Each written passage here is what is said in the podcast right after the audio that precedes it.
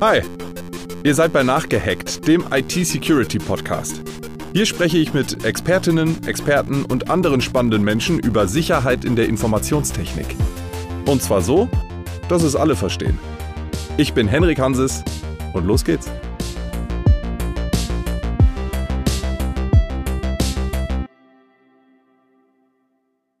Heute geht es bei Nachgehackt um das Thema Postquantenkryptographie und ich bin ganz ehrlich, äh, vor dieser Folge habe ich mir überlegt, ob ich mir beim Arzt einen Attest hole oder ob ich mich von meiner Mutter krank schreiben lasse, denn äh, Postquantenkryptographie, das klingt für mich nach Leistungskurs Mathe und Informatik.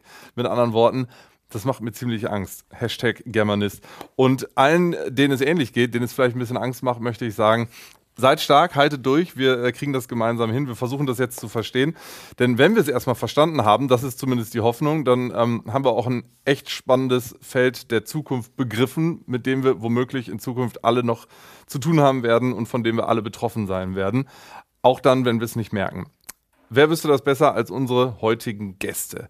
Das sind zum einen Professor Eike Kilz. Er ist äh, vom Bochumer Horst-Götz-Institut für IT-Sicherheit und Professor Peter Schwabe vom Max-Planck-Institut für Sicherheit und Privatsphäre ebenfalls in Bochum und an der Radboud-Universität in Nimwegen. Beide sind auch Mitglieder des Exzellenzclusters CASA, einem Zusammenschluss von Spitzenforscherinnen und Spitzenforschern auf dem Gebiet der Cybersecurity an der Ruhr-Uni Bochum. Professor Kilz und Professor Schwabe, wir haben uns auf das Du geeinigt. Herzlich willkommen bei Nachgehackt. Vielen Dank. Ja, Schön, dass wir hier sein können. Wir haben immer drei Einstiegsfragen, mit denen wir diesen Podcast beginnen und die möchte ich auch euch beiden stellen. Mm, die, die erste Frage lautet, ähm, wozu nutzt du, ich fange mit dir an, Eike, deinen Rechner am meisten? Äh, muss ich dich enttäuschen? Eigentlich nur langweilige Sachen. Also ich benutze das hauptsächlich, um E-Mails zu checken und äh, Artikel nachzuschlagen. Ähm, ansonsten benutze ich eigentlich nur meinen Bleistift für ein Stück Papier, um Forschung zu machen. Ne? Das ist meine Aufgabe. Okay, wie ist bei dir? Leider ziemlich ähnlich. Ich schreibe zwar wahrscheinlich noch ein bisschen mehr Software als Eike ab und an, aber das meiste, was ich mittlerweile mache, ist auch E-Mails schreiben, ab und an Paper schreiben und Recherche online. Keiner am Zocken? Keine Zeit. Okay. Dafür habe ich eine Playstation. Sehr gut. Hatten wir aber auch schon äh, hier in der Sendung, beziehungsweise in dem Podcast. Ähm, woran denkt ihr zuerst, wenn ihr das Wort Cybersecurity hört? Muss ich auch wieder langweilig antworten. Das ist mein, ich glaube, das ist mein Leben. Ne? Das mache ich jetzt schon seit äh, äh mehr als 20 Jahren. Ne? Das ist äh, ähm, das ist mein Beruf und deswegen betrachte ich das aus der, aus der Linie. Ne? Mhm. Also beruflicher Kontext. Mhm. Ja, ziemlich ähnlich für mich. Also ich würde auch sagen, ich glaube, das Erste, woran wahrscheinlich wir beide denken, ist Kryptographie. Auch wenn das nur ein ganz kleiner Teilbereich der IT-Sicherheit ist, aber das ist das, womit wir uns einfach jeden Tag beschäftigen. Okay. Und wenn man das irgendwie erklären soll für Laien, dann sagt man am, am ehesten noch, man macht IT-Sicherheit. Okay. Dritte und letzte Frage. Eike, wurdest du schon mal gehackt? Gehackt wurde sich tatsächlich noch nicht. Aber wenn das okay ist, kann ich so eine kleine Story dazu erzählen, was mir mal passiert ist. Ne? Das wissen meine Studierende teilweise schon. Die Geschichte erzähle ich immer. Und zwar, als ich noch Doktorand war, vor vielen, vielen Jahren, habe ich mal einen Übungszettel erstellt. Ja, und geht man ja mal nach draußen, geht mal, holt sich mal einen Kaffee, kommt man wieder zurück und dann denkt man eigentlich, dass sein Screensaver eingeschaltet ist. Na, was macht man, wenn der Screensaver eingeschaltet ist? Man, man äh, muss ein Passwort eingeben, um den wieder zu entlocken. Ne? Habe ich gedacht, dass der Screensaver eingeschaltet ist. Ne? War natürlich nicht eingeschaltet. Ich habe mein Passwort eingegeben und ich hatte im Moment das Word-Dokument offen, wo ich meinen Übungszettel ähm, äh, generiert habe. Das heißt, das Passwort ist im Klartext auf mein Übungsset gekommen. Zwei Minuten später habe ich es ausgedruckt, bin zu meinen Studierenden gegangen, habe den Übungszettel gegeben und da habe ich gesehen, ups, da ist mein Passwort. okay. Das heißt, sie hatten zwei Stunden Zeit, meinen Computer zu hacken, hat hoffentlich keiner gemacht. Okay, das sollte nicht passieren. Peter, wie ist es bei dir? Ähm, also auch gehackt worden, zumindest soweit ich weiß noch nicht. Was man vielleicht noch sagen könnte, als ich so ganz angefangen habe, so meine Internetzeiten, irgendwann mal einen Dialer eingefangen, wo man dann, das war zu der Zeit, wo man noch mit 56k Modem online gegangen ist. Was ist denn da ein gab Dialer? Es, das, ja, das sind einige Leute zu jung für. Das war eine Software, die dann über eine teure Telefonnummer sich ins Internet eingewählt hat und dann haben die äh, quasi die Internetrechnung dann über die Internet, also beziehungsweise über die Telefonrechnung äh, Geld gemacht. Ah, okay. Und ja, das habe ich Dialer, okay, man muss sie nur übersetzen. Selbst Mittlerweile ein... überhaupt nicht mehr relevant, aber damals mal. Okay. Ähm, ihr seid beide Mitglieder von CASA, habe ich ja vorhin schon gesagt. Äh, das Exzellenzcluster. Äh, was ist das eigentlich genau? Was passiert da?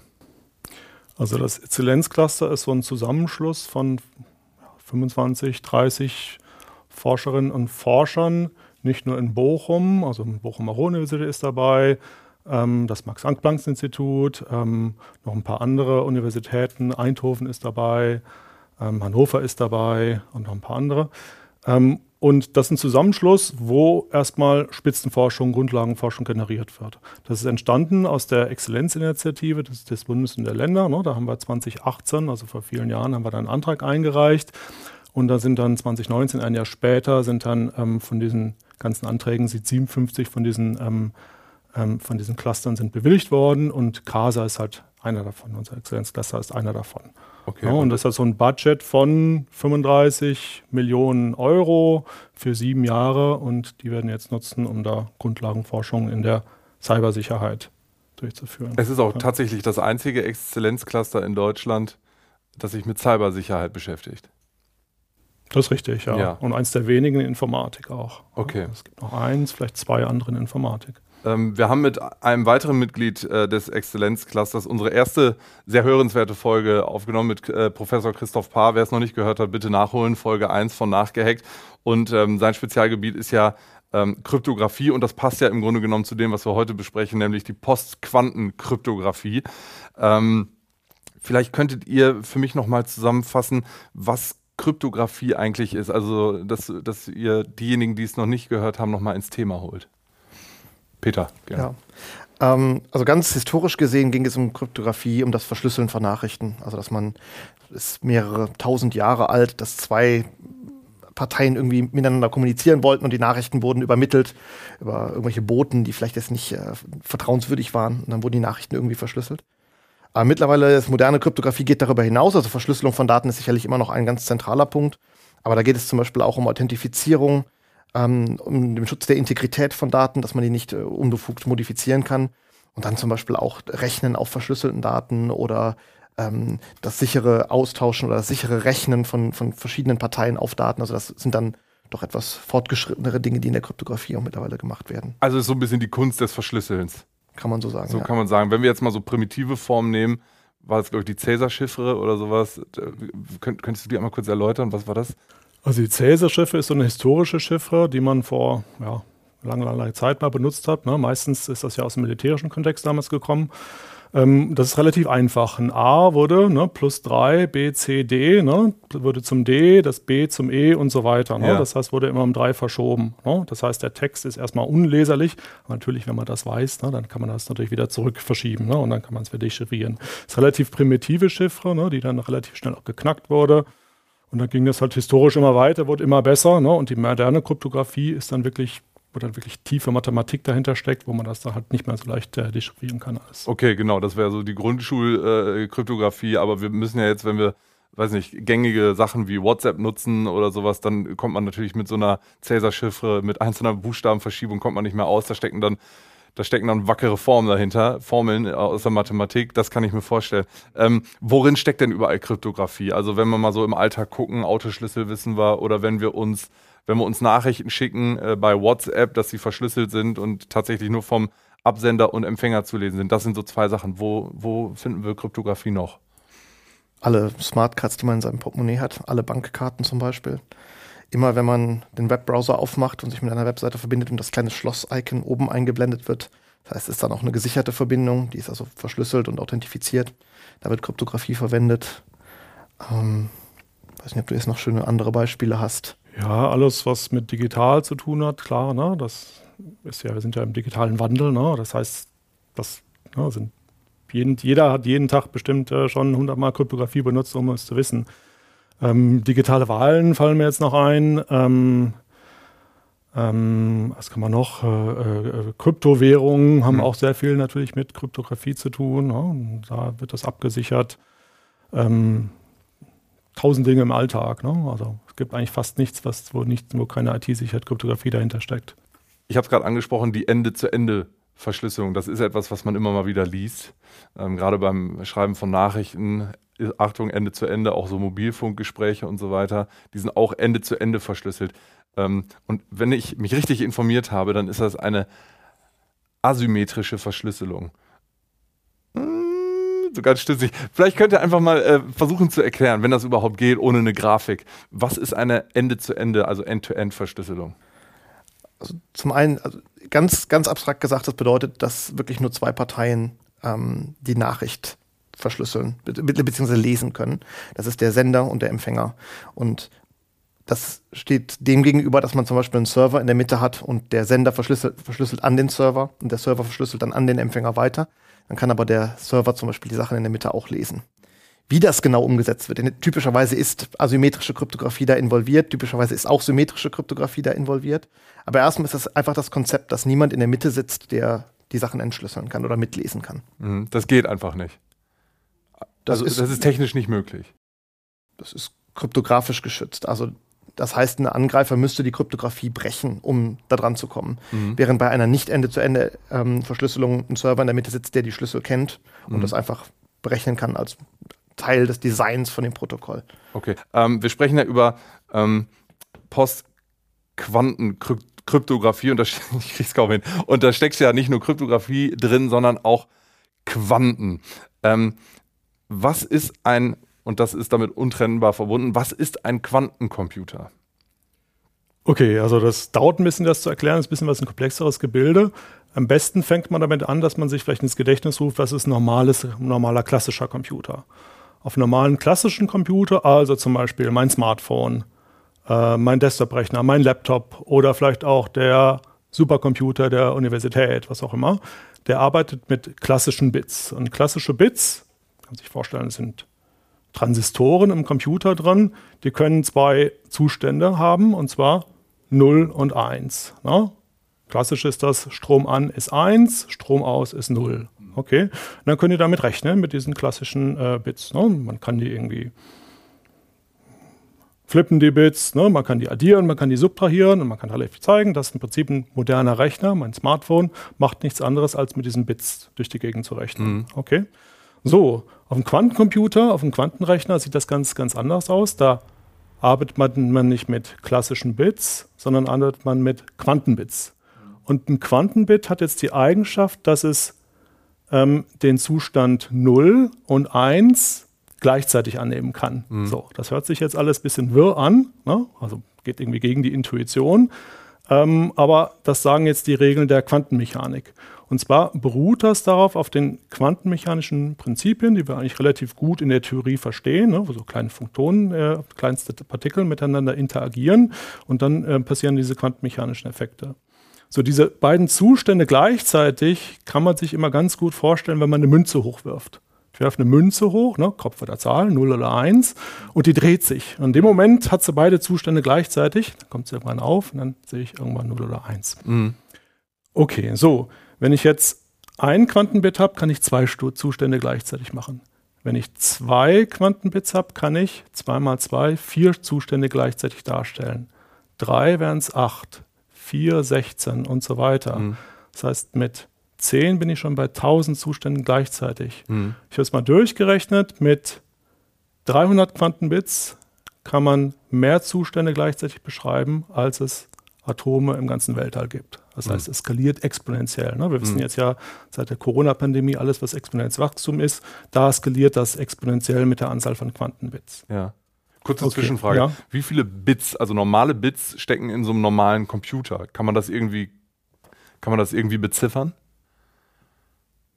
Oh, da muss ich mal den Ingenieur angucken. Ja, also Speicherkapazitäten äh, gehen mittlerweile ja entspannt in die Gigabyte-Bereiche. Ein Byte mhm. sind 8 Bits. Mhm. Das heißt, äh, wir sind bei na, ein Gigabyte ist eine Milliarde Bits. Das heißt also, mhm. ein Gigabyte wären, äh, Gigabyte sind 8 Milliarden Bits. Mhm. Das heißt also, da sind wir in, in anderen Größenordnungen als die entspannten 300 Quantenbits, die jetzt gerade Eike erwähnt hat.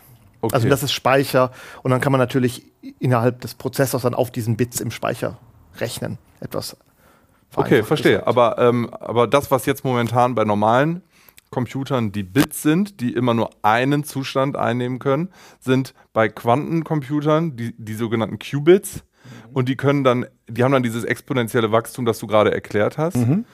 Genau. Und dadurch erhöht sich die Rechenleistung. Dadurch erhöht sich erstmal die Rechenleistung. Ganz so einfach ist noch nicht. Ich habe noch ein ganz schönes Beispiel, wo man das sehen kann, wo, da, wo man, dass man sehr schnell mit Quantenbits rechnen kann oder was diese ganz vielen Zustände einem wirklich bringen an mehrere Rechenleistungen. Und das Beispiel, das ist jetzt nicht von mir, aber das äh, ist immer ein ganz schönes Beispiel, das zu erklären, ist, äh, wir schauen uns ein Labyrinth an. Ja? Wir sind jetzt in Mitte von einem Labyrinth und wir wollen den Ausgang finden. Ne? Es gibt nur einen Ausgang. Wie würden wir das jetzt klassisch machen, ne? mit einem klassischen Rechner? Ne? Oder vielleicht Mensch, wenn man da drin will, man möchte irgendwie rauskommen, wie würde man das machen? Ne? Man würde vielleicht jetzt losgehen, losgehen, losgehen, da kommt man zur ersten Abzweigung. dann muss ich mich entscheiden. Ne? Wenn ich jetzt links gehe oder rechts? Links ist 0, rechts ist 1. Okay, haben wir uns jetzt entschieden für Eins. Eins. Okay, wir gehen nach rechts. Ne? Und so weiter und so weiter. Dann irgendwann komme ich ans Ende und dann geht es nicht mehr weiter mit hoher Wahrscheinlichkeit. Mhm. Ne? Es gibt nur einen Ausgang. Okay, was würde ich da machen? Ich gehe wieder zurück und sage, hm, eins war falsch, ich gehe die Null. Ne? Mhm. Und so weiter und so weiter und so weiter. Ne? Sagen wir mal, wir haben jetzt zehn Entscheidungen, die wir treffen müssen. Ne? Das heißt, so nach zwei hoch zehn ungefähr 1000 ähm, ähm, Entscheidung äh, haben wir dann äh, irgendwann den Ausgang gefunden. Und die so. muss der konventionelle Rechner alle durchrechnen? muss er alles, im Worst Case muss das alles nachrechnen. So, jetzt kommt ein Quantencomputer ins Spiel. Der kann jetzt in der ersten Abzeugung, kann er links oder rechts, kann er beides gleichzeitig gehen. Da würden wir ein Qubit für verwenden. So, in der zweiten Abzweigung würde wieder links und rechts 0 oder 1 gleichzeitig geben, gehen können. Ja, das heißt, er würde mit 10 Iterationen statt 2 hoch 10 für klassische Rechner. Mit 10 Iterationen würde der alle möglichen ähm, Wege vom Labyrinth gehen und einer davon ist der Ausgang. Das heißt, in dem Quantenrechner würde nach 10 Iterationen würde schon die Lösung von diesem Labyrinth, also der Ausgang, würde da schon einprogrammiert werden können. Okay. Das ist natürlich toll. So, Jetzt leider ist es nicht ganz so einfach. Nämlich die Schwierigkeit ist es jetzt, das ist jetzt die hohe Kunst des Quantencomputing, wie man später aus diesen einkondierten Lösungen oder ein, also diesen einkondierten ja, Algorithmus diese eine Lösung äh, äh, wieder ähm, rausrechnet. Und das geht dummerweise nicht ganz so einfach, wenn man dann den Quantencomputer, den Quantenbits kann man beobachten. Ähm, dann zerfallen die zu, zu normalen Bit und dann hat man ein bisschen Wahrscheinlichkeitsverteilung, dann kriegt man nur eine von diesen Lösungen raus. Und das ist jetzt genau die Schwierigkeit bei den Algorithmen, das genau so zu machen, dass am Ende damit einer guten Wahrscheinlichkeit die eine richtige Lösung rauskommt. Aber das zeigt uns schon so ein bisschen die, die große Power von so Quantencomputern, dass der mehrere Sachen parallel machen kann. Aber wie gesagt, ganz so einfach ist es noch nicht. Man muss die Lösung nachher irgendwie extrahieren und da ist dann wirklich die Schwierigkeit daran. Okay, aber wenn wir uns jetzt mal vorstellen, dass, ähm, dass die Forschung gut voranschreitet und irgendwann ähm, werden Quantencomputer zu, ich sag mal, unserem oder eher eurem Alltag gehören, ähm, das könnte dann ja ähm, sag mal, die ganze Art und Weise, wie wir Computer und Rechner und Rechenleistung benutzen, revolutionieren. Mhm. wie könnte das dann sich gestalten? Also Quantencomputer sind, muss man sich einmal vorstellen, nicht als einen Ersatz für einen kommerziellen Computer. Also man wird kein Quantenhandy haben oder auch keinen Quantenlaptop, sondern es wird so eine Art Coprozessor sein. Mhm. Ähm, das heißt, ich wäre wie so eine moderne Grafikkarte, würde ich jetzt so einen Quanten-Coprozessor haben, da werden vielleicht ein paar Qubits drauf sein, da kann ich spezielle Lösungen drauf ähm, ausführen. So, Quantencomputer sind gut in ganz speziellen Problemen. Also so eigentlich ist es im Moment noch so ein Nischencomputer. Man hat es noch nicht genau verstanden, aber so ein Nischencomputer kann ganz spezielle Probleme, kann der sehr viel effizienter lösen. Mhm. Ähm, Hast du ein Beispiel? Dummerweise, das das Paradebeispiel ist, ähm, dass der moderne Kryptographie brechen kann. Kommen mhm. wir vielleicht gleich noch dazu. Kann aber noch andere, ganz äh, andere Beispiele machen. Da der auf den Gesetzen der Quantenmechanik beruht, kann er zum Beispiel so Proteine, ähm, äh, die sich da so falten im Raum, das kann er relativ gut simulieren. Das mhm. sind nämlich genau die Sachen, die nach den Quantengesetzen folgen. Und mit einem Klassenrechner würde man dann Jahre, Jahrzehnte, Jahrhunderte brauchen, um das ordentlich zu simulieren. Okay, also es werden Dinge möglich, die jetzt noch nicht möglich sind. Mhm. Äh, was glaubt ihr denn, wann ist man tatsächlich so? Ich habe irgendwas gehört von, von einem Quantencomputer, der vor einem Jahr äh, marktreif gewesen wäre. Aber kann man da überhaupt von Marktreife sprechen? Wann sind wir so weit, dass wir Quantencomputer tatsächlich nutzen? Das ist eine ganz große Frage. Ich glaube, wenn man da zehn Experten fragt, kriegt man mindestens elf Antworten. ähm, es gibt immer mal wieder die Abschätzung, dass das in 10 bis 15 Jahren der Fall sein wird, dass wir Quantencomputer haben, die wirklich auch für uns als, als Kryptografen relevant sind. Ähm, es gibt jetzt schon kleine Quantencomputer. Man, IBM hat zum Beispiel einen, wo man als Forscher sogar ähm, einen Account anlegen kann und kann darauf auch Dinge rechnen. Mhm. Aber ähm, die meisten dieser Quantencomputer, die sind noch, haben noch nicht die Größe, dass man die jetzt nicht auch klassisch simulieren könnte. Also da kann man interessante Sachen mit ausprobieren aber das ist noch nicht, äh, noch nicht so weit, dass sie wirklich jetzt die Welt revolutionieren würden. Okay. Mhm. 10 bis 15 Jahre ist was, was man häufig hört, aber man weiß nichts Genaues. Ja, also Ähm, das Ganze ist, ähm, also von der Physik her ist es schon verstanden. Man weiß, was die Quantenrechter können. Man denkt auch, dass die im Prinzip existieren. Das ist alles jetzt nur so ein Ingenieur- oder Physikproblem, die, die ganzen, äh, so einen Quantencomputer zu bauen. Das Problem ist, ne, dass die halt komplett von der Außenwelt abgeschirmt werden müssen. Oh. Ne, das sind, äh, sonst funktionieren die nicht mehr. Mhm. Also die, äh, genau, also sonst funktioniert einfach die Rechnung da drauf nicht mehr. Ne? Die müssen wirklich komplett von allen Licht und irgendwie allen Effekten abgeschirmt werden. Und das ist die Hauptschwierigkeit dabei. Okay, müssen sie auch gekühlt werden? Massiv, massiv gekühlt Zum Beispiel, werden. ja. ja. Mhm. ja. Weil sonst heiß laufen oder was, was passiert dann? Weil dann die Quanteneffekte, glaube ich, also soweit ich weiß, diese Quanteneffekte sich nicht mehr so kontrollieren lassen, wie man das braucht, um eben darauf rechnen zu können. Also ich muss dazu sagen, wir sind ja beide keine Physiker ne? mhm. und äh, wir verstehen die Quantencomputer, glaube ich, auf einem mathematischen Level ganz gut. Ja. Ne? Also man kann das abstrahieren, man kann damit Mathe betreiben, das verstehe ich gut wo die jetzt herkommen, wie die mhm. in, im, im implementiert werden nachher, das ist dann so ein physikalisches Problem. Da können wir beide jetzt nicht so viel zu sagen. Ja. ja ist genauso, wenn du mich jetzt fragst, wie funktioniert ein normaler Computer. Ja. Ich kann ihn benutzen, aber wie der jetzt funktioniert. Das finde ich sehr ja, sympathisch. Genau, ja. ja. Aber wenn ich euch nochmal ähm, ein bisschen piekse und frage, könnt ihr mir vielleicht nochmal einen so eine, so eine ganz praktische ähm, Anwendung, so einen ganz praktischen Anwendungsbereich nennen? Also ich habe irgendwas von ähm, Navigationssysteme werden wesentlich genauer mit Quantencomputern. Also, ähm, also dass man irgendwie sowas in der Richtung sagen könnte, ähm, wo man sich dann konkret was darunter vorstellen kann. Navigationssystem weiß ich nicht. Also für uns kann ich sagen, was, was, die, was das relevante Ding ist. Das ist, äh, wie Eike sagte, kommen wir zu, dass man faktorisieren kann. Ähm, ich glaube, die, die Anwendungen außerhalb der Kryptographie. Also Proteinfolding sagten mir auch was, ähm, oder Proteinfaltung. Ähm. Kommen wir jetzt aber, kommen wir jetzt aber zu dem, was äh, wir gerade schon angesprochen haben, nämlich, äh, wie gesagt, die Postquantenkryptographie. Ähm, da ist es so, dass die, die äh, Quantencomputer, du hast es angesprochen, Eike, äh, für ein, ein, gewisses Problem sorgen, was die Art und Weise der Verschlüsselung betrifft, wie wir sie heute betreiben. Ähm, inwiefern? Ja, also es ist jetzt vielleicht ein, ein, dummer Zufall oder auch kein dummer Zufall, das weiß man nicht so richtig. Also wie gesagt, Quantencomputer können nicht viele Sachen besser als klassische Rechner. Aber eine Sache, die sie definitiv besser können, ist äh, moderne Kryptographie zu brechen. Und zwar dummerweise alle asymmetrischen Verfahren, die wir im Moment benutzen. Also Stichwort ist jetzt, für die, die es kennen, ist es einmal RSA-basierte Kryptographie oder auch äh, elliptische Kurven-basierte Kryptographie, Diffie-Hellman, Gamal-Verschlüsselung. Ähm, das können die brechen. Also ähm, muss man sich das so vorstellen, dass sie, nehmen wir an, man hat einen Schlüssel, der aus Nullen und Einsen besteht, ähm, um, äh, weiß nicht, äh, irgendeine Nachricht zu dechiffrieren. Ähm, und während normal, während, wenn das irgendwie ein Passwort mit zwölf Stellen ist oder was, würde ein normaler Rechner ähm, Zeit X brauchen, um das auszurechnen und ein Quantencomputer könnte das jetzt nun halt ausrechnen, weil er wesentlich schneller ähm, irgendwie irgendwelche Nullen und Einsen ausprobieren kann. Oder irgendwelche Passwörter, weil er sie so durchrattern kann und sagen, das falsch, das falsch, das falsch, das falsch, das falsch. Und dann irgendwann hat er die richtige. Also das, das reine Ausprobieren ähm, von Verschlüsselung, also von Schlüsseln, ist auch was, was ein Quantencomputer schneller machen kann. Allerdings nicht so dramatisch viel schneller, dass das unsere Welt wesentlich verändern würde. Ähm, es gibt genau diese speziellen Verfahren, die die Eike gerade erwähnt hat, die darauf basieren, dass man zum Beispiel, dass es schwer ist, eine sehr große Zahl in die Primfaktoren zu zerlegen.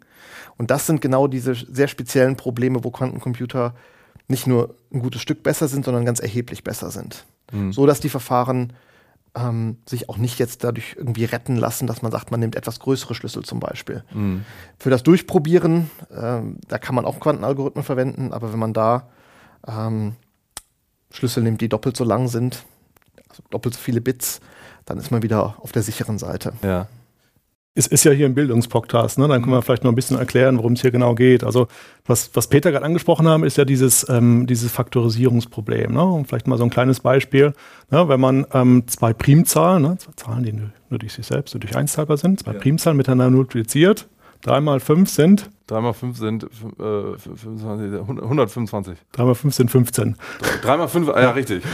Ich habe 3 hoch 3, 5 hoch 3. 3 mal 5 sind 15, genau. Ja. Okay, okay, das in die Richtung, das ist so Schulbuch. Das lernt jetzt gerade meine, äh, meine, meine, meine größte Tochter in der fünften Klasse. Schulbuch kann man zwei Zahlen miteinander multiplizieren. Ne? Ja. So, jetzt sage ich hier aber 15 in Primfaktoren zu zerlegen. Ne? Was würde man da machen? Da würde man vielleicht alle Primzahlen ausprobieren. Mhm. Ja, genau. Ja. Und da gibt es jetzt halt, wenn man sehr hohe Zahlen nimmt, gibt es halt sehr viele. Genau. Ja. So.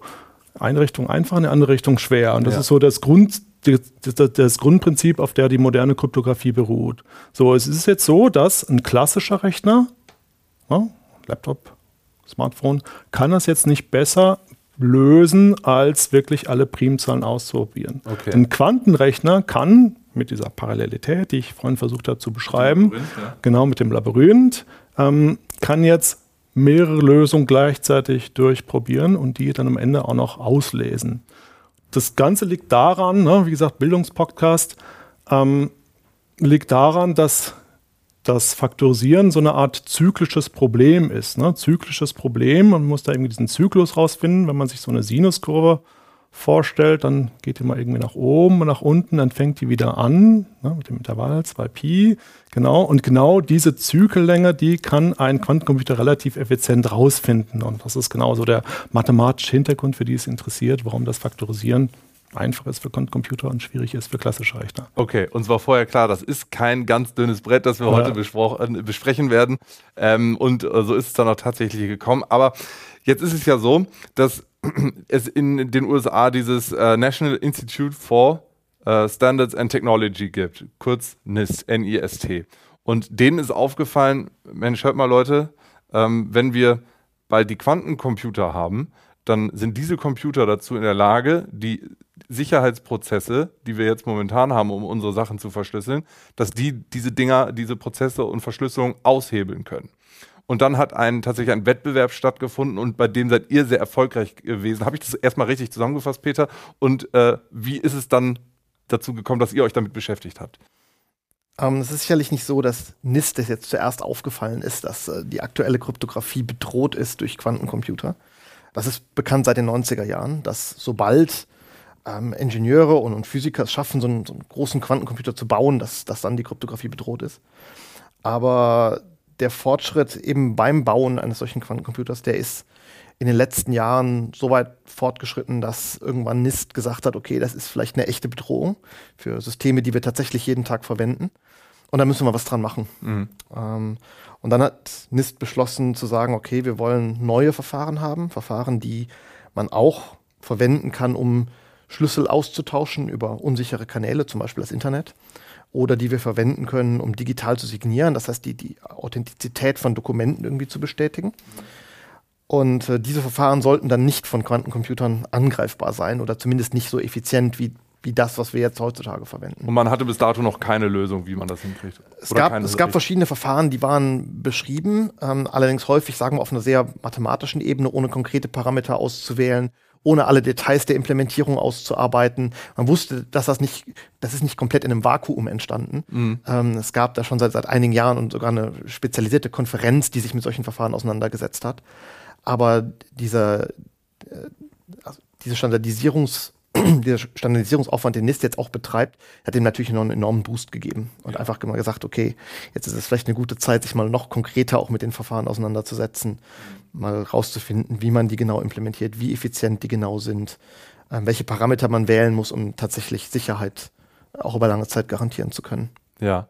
Und ihr habt euch dann tatsächlich dann damit auseinandergesetzt, ähm, wie ihr sichere Verfahren herstellen oder herleiten könnt? Oder wie muss ich mir das vorstellen? Wann habt ihr angefangen? 2014, glaube ich, äh, euch damit zu beschäftigen oder ging das schon viel weiter zurück? Also man muss ja sagen, das ist ja schon, ja, wie Peter gerade schon gesagt hat, schon ein relativ altes Feld, schon so 20, 30 Jahre alt. Ich persönlich habe angefangen vor 2010 mich das erste Mal damit zu ähm, befassen das war dann ja so eine Theoriearbeit. Man spielt damit ein bisschen, weil es halt ein interessantes Vorsprungsproblem ist. Ne? Und dann irgendwann, ich glaube im Jahr 2016, ne, haben wir uns dann immer überlegt, jetzt müssen wir doch, dadurch, dass wir die ganze theoretische Forschungsergebnisse haben, wir kennen uns mit diesem Gebiet ganz gut aus. Wer nicht, wenn wir, ne, mhm. der mal so ein Verfahren jetzt mal konkret hinschreibt, wie das aussieht, ne, richtigen Spezifikationen, welche Werte sollen wir nehmen, ähm, eine Implementierung, ne, dass man es auch mal damit rumspielen kann und nutzen kann. Erklären ja. Implementierung. Ähm, was bedeutet das genau? Kann man das kurz zusammenfassen? Software, die man auf dem Laptop oder Smartphone ausführen kann. Okay, gut. Mhm. Ja. Genau, und dann haben wir uns halt in der Gruppe zusammengetan, eine internationale Gruppe ne, mit, weiß ich gar nicht, vier, fünf, sechs Nationalitäten insgesamt und haben uns dann irgendwann mal getroffen. Kickoff-Meeting war in Zürich in, in meiner Gruppe und äh, dann haben wir es halt immer weitergezogen und dann haben wir das dann eingereicht, ich glaube im Jahr 2017. Ja. Ne, haben wir es eingereicht und jetzt im Jahr 2022. Als, als eine ja. Gruppe von wie vielen? Es waren am Anfang 69 Verfahren, die vorgestellt wurden. Ja. Gab es natürlich Überlappungen von den Gruppen auch, die das, die das vorgestellt haben. Also ja, allein, also Bochum hat ja auch mehrere Verfahren eingereicht. Ja. Ne? ja. ja. Und äh, man kann es ja nicht anders sagen, das war ein Erfolg, wie es weitergegangen ist. Ja, es sind jetzt vier Verfahren von äh, der NIST ausgewählt worden für die Standardisierung. Mhm. Und äh, ja, wir sind Co-Autoren von, von zwei zusammen und ich bin noch Co-Autor von einem weiteren Verfahren von den vier. Okay, also bei drei von vier Verfahren hat Bochum quasi die Finger mit im Spiel. Und um nochmal ein Wort zu der äh, NIST oder zu dem National Institute for äh, Standards in Technology. Sag ich doch. Äh, Standards in Technology, das ist sowas, habe ich mir sagen lassen, wie der äh, US-amerikanische TÜV für solche Sicherungsverfahren. Vielleicht könnte man sagen ISO oder DIN, sowas. Also es ist ein Normungsinstitut, die ähm, ja, die Industrienormen und, und Standards schreiben, die dann weit in den USA verwendet werden, aber auch sehr, sehr häufig deutlich über die USA hinaus. Okay. Also, der hat schon so ein bisschen so ein Fame. Ne? Jedes Mal, wenn die sehen, ne, dass jetzt hier in der IT-Security irgendwas fehlt, in der Kryptographie irgendwas fehlt, dann sagen die, okay, wir brauchen das und das Verfahren. Mhm. Das haben die letzten 10, 20 Jahre schon häufiger gemacht. Ne? Also, wann war das denn? Vor zehn Jahren gab es mal eine neue Ausschreibung für einen symmetrischen Chiffre. Ähm, und dann ist dann in so einem auch ein NIST-Verfahren dann der AES-Chiffre, den vielleicht manche Hörerinnen und Hörer schon mal gehört haben, dann aus diesem NIST-Verfahren entstanden und der ist jetzt de facto Stando, Standard. Es gibt jetzt eigentlich keine, fast keine Anwendung mehr, wo nicht mehr diese AES-Chiffre benutzt wird. Ne? Genauso ist es bei Hash-Funktionen ähm, passiert und so wird es jetzt hoffentlich auch bei den Postquantenverfahren ähm, passieren, dass sie dann ausschließlich eingesetzt werden. Ne? Ja, äh, und wenn die, die, das als äh, Verfahren aus oder diese drei, diese vier Verfahren, von denen ähm, Bochum mit dreien beteiligt ist, wenn die jetzt ausgewählt wurden, ähm, bedeutet das dann, dass in den USA verschiedene Unternehmen das dann auch benutzen werden, um ihre Daten zu verschlüsseln? Also ich denke an so große wie Amazon, Google. Ja, aber noch weit darüber hinaus.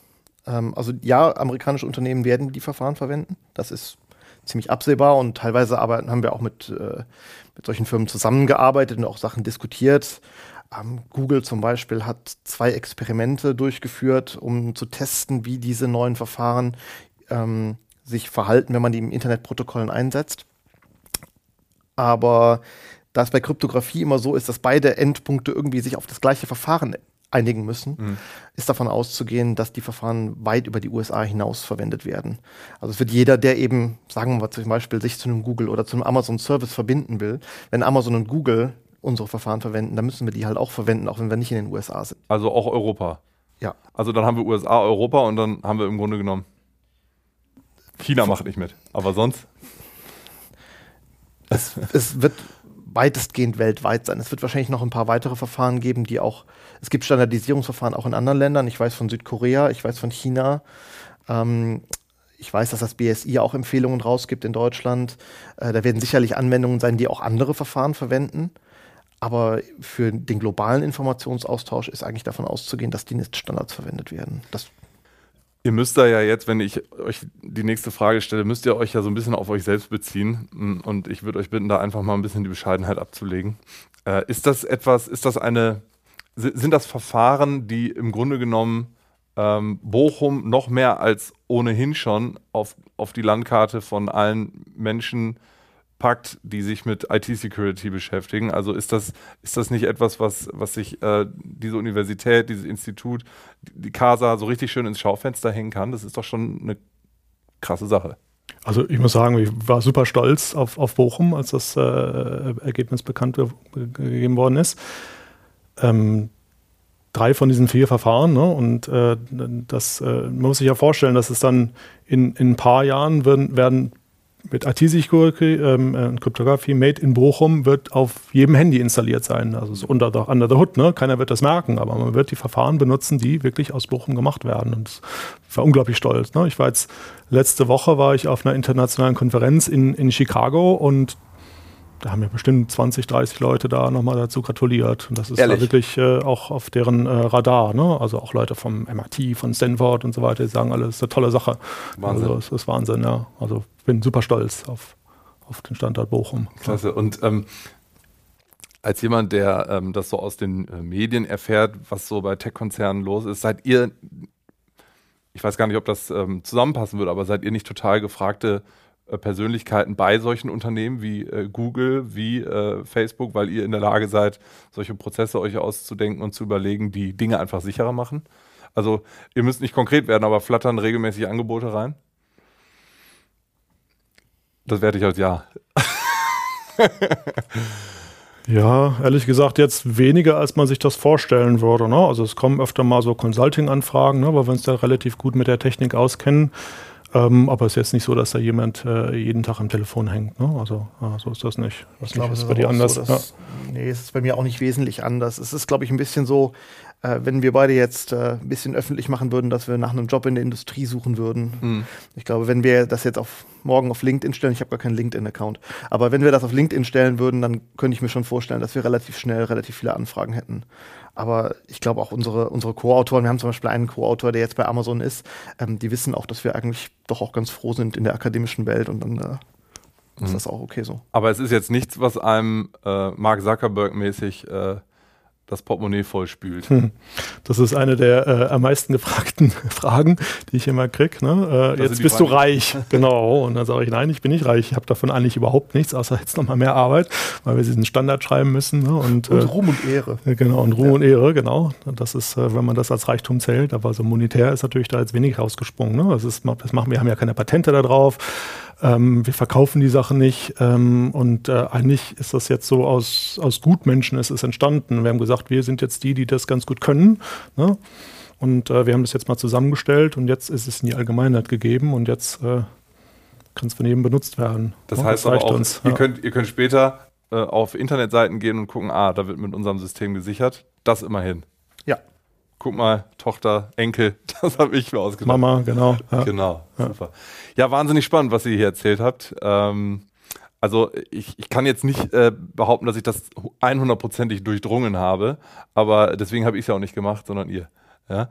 Ähm, zum Schluss einer jeden Podcast-Folge würde ich euch bitten, bitte ich alle und würde ich auch euch darum bitten, mir eine kleine Takeaway-Message zu geben. Was wäre eure persönliche Handlungsempfehlung für Zuhörerinnen und Zuhörer in Sachen IT-Sicherheit? Es klingt ein bisschen trivial, aber da müssen wir jetzt durch. Ja, also ich habe keine so richtige Handlungsempfehlung. Ähm, vielleicht ein bisschen weg von IT-Sicherheit, sage ich immer, wenn mich Leute fragen. Ähm, pass auf, wo deine Daten sind. Ne? Also wenn jetzt jemand bei Facebook oder bei Instagram oder so tausende Bilder hochlädt, dann soll er sich nicht wundern, ne? dass man da, dass man da so sehr viel von seiner Privatheit ausgibt. Ne? Also achte darauf, wo deine Daten sind, lieber Nutzer. Ja, von mir wäre es vielleicht so eine, ein bisschen was hinzuzufügen, sich einfach mal an der einen oder anderen Stelle Gedanken darüber zu machen, bei welchen Geräten man welche Funktionalität wirklich braucht.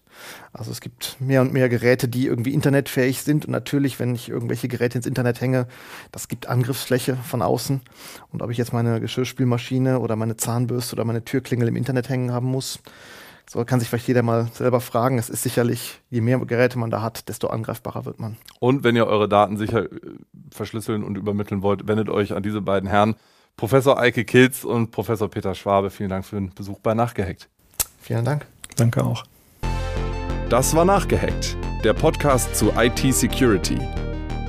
Präsentiert von Cube5 und dem Exzellenzcluster CASA am Horst Götz Institut für IT-Sicherheit sowie der FISEC GmbH in Zusammenarbeit mit der Bochum Wirtschaftsentwicklung und Eurobits.